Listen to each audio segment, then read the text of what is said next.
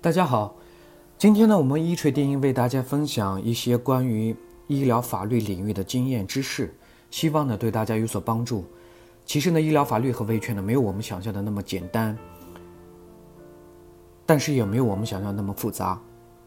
因为经常有咨询者这样来问我们：“哎，你好，我家人因为感冒在当地医院输液，几个小时之后呢死亡了，那么医院是有责任的，这个案件能赔到能拿到多少赔偿？”如果诉讼了有多少赢的概率，等等很多这样的问题。其实，当患者和家属问我们这样问题的时候呢，是很难回答的。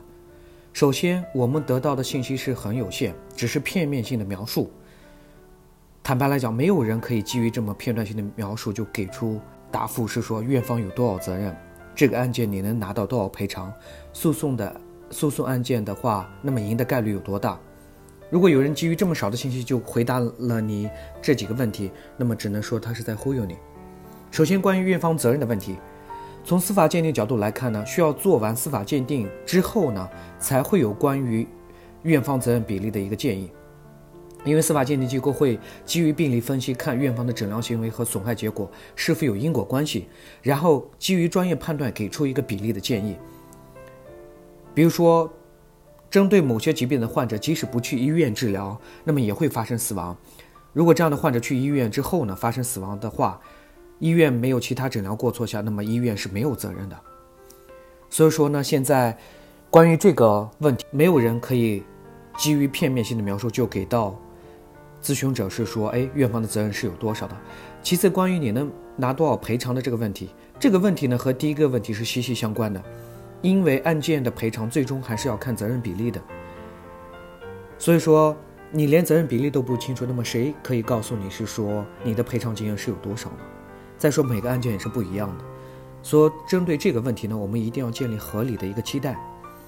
最后呢，关于诉讼是赢的概率，很多患者或者是家属呢都喜欢问这个问题，但是很可惜的，我想告诉大家，没有人能告诉你案件赢的概率是多少。因为最后判决的是法院的法官，所以说，如果有人直接告诉你，哎，这个案件赢的概率是多少，那么这也是不负责任的。所以，针对这样的情况下，我们能做的就是说，在诉讼中尽量找有医疗专业背景的律师，或者是找第三方的咨询公司的帮助，最大程度的去维护自己的权益，而不是在这几个问题上纠结。就跟我刚才讲的，这几个问题是没有人能。直接告诉咱们答案的。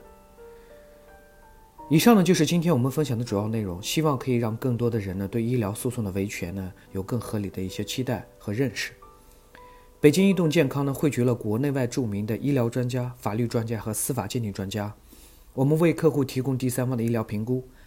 判断诊疗行为是否规范、合理、合法，同时为客户提供专家辅助出庭人服务、医疗诉讼服务，帮助客户合理合法维权。如果有需要咨询的话，请致电我们的热线：四零零零六七二五七二。